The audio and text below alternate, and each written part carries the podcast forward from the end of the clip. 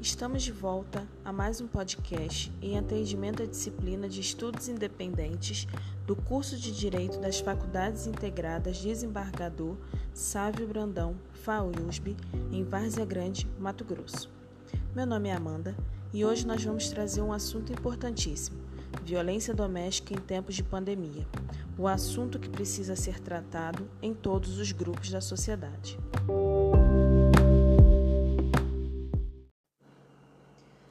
Pandemia do novo coronavírus alterou a rotina de grande parte das pessoas. Desde a confirmação do primeiro caso da Covid-19 na cidade de Wuhan, na China, em dezembro de 2019, até hoje, o Brasil contabilizava mais de 5 milhões de casos confirmados e 149 mil mortos pelo novo coronavírus, conforme o painel geral do Ministério da Saúde.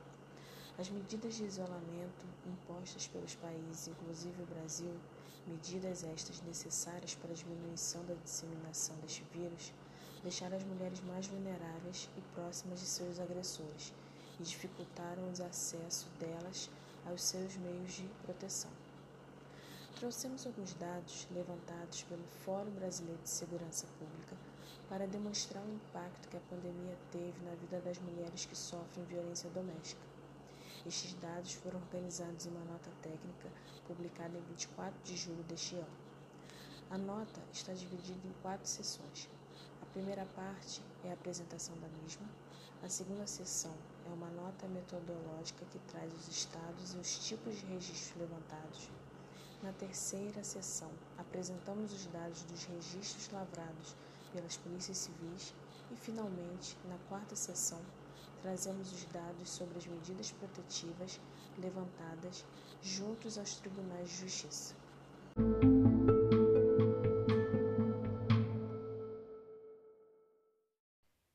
O nosso próximo assunto são os registros nas delegacias de Polícia Civil.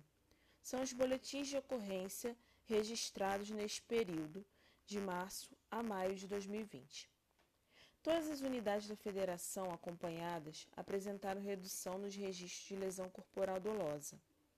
Em comparação com o período de 2019, Mato Grosso apresentou uma redução de 17%. Já o feminicídio, que é o crime de assassinato de mulheres cometidos por razão do gênero, houve um aumento de 2,2%. No Mato Grosso, esse aumento foi de 157%. Observou-se uma redução nos registros de estupro e estupro de vulnerável.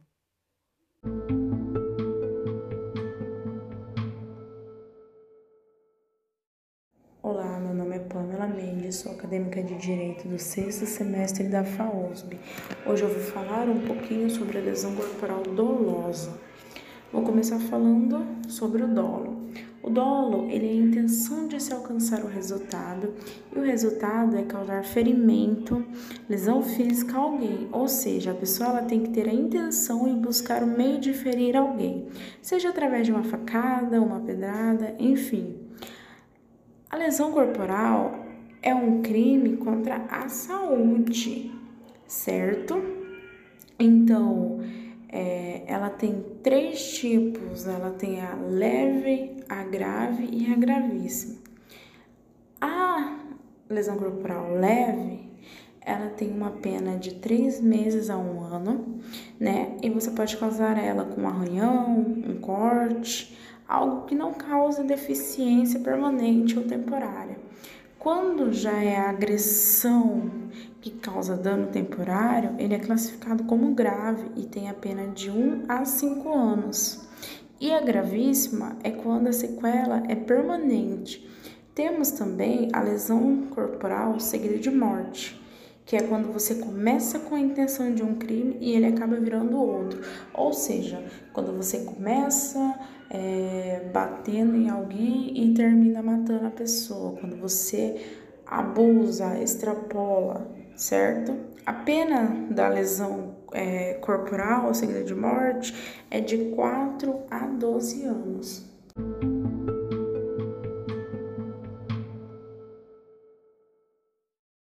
Olá, sou a acadêmica Jéssica Juliana Basto, aluna do sexto semestre de Direito. Hoje vamos falar sobre ameaça. Os registros de ameaça a mulheres também vêm caindo desde o início do período de isolamento, nos estados analisados. Houve uma redução de 26,4% nos registros de ameaça em maio de 2020, em comparação com o mesmo período do ano passado. Entre março e maio de 2020, observa-se uma redução acumulada de 32,7% em relação a 2019. As maiorias, as maiorias reduções no período acumulado podem ser observadas no estado do Rio de Janeiro, com 50,5%, no Ceará, 36,8% e em São Paulo, 35,1%. E no nosso estado do Mato Grosso, também houve uma redução de 24% no número de registro de ameaça contra as mulheres.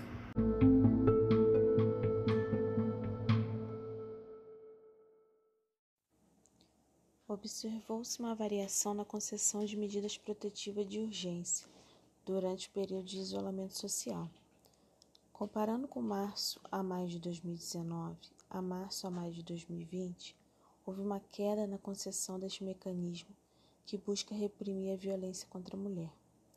Isso pode ser um indicativo de uma maior dificuldade de acesso a esse importante mecanismo de proteção às mulheres em situação de violência doméstica.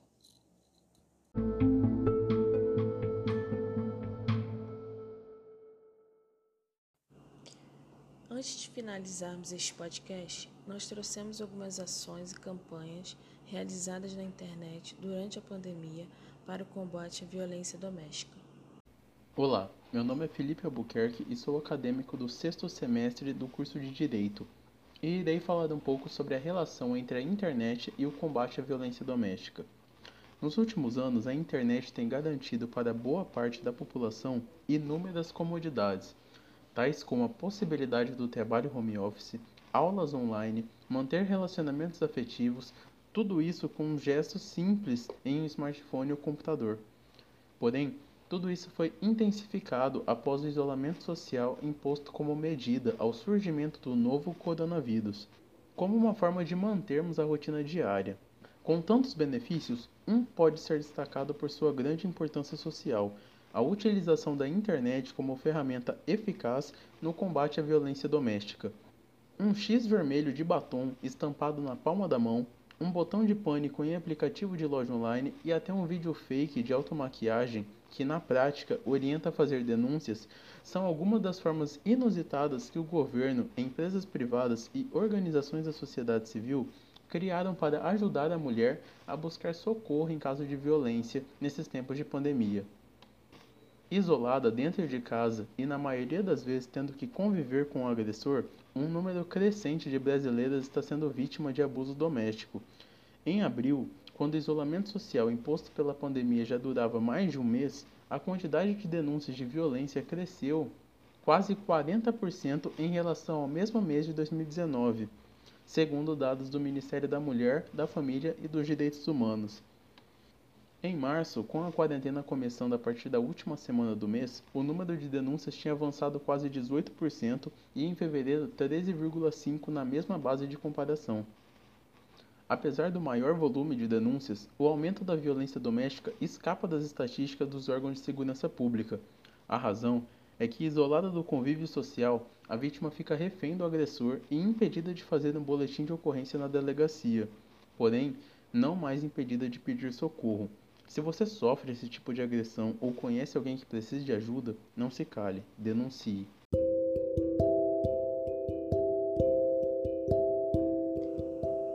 Você, mulher que está ouvindo este podcast e sofre violência doméstica, não se cale, peça ajuda. Você não está sozinha. Você que conhece alguma mulher que está sofrendo desta pandemia, que é a violência doméstica, ofereça sua ajuda. Não julgue, apenas ofereça apoio.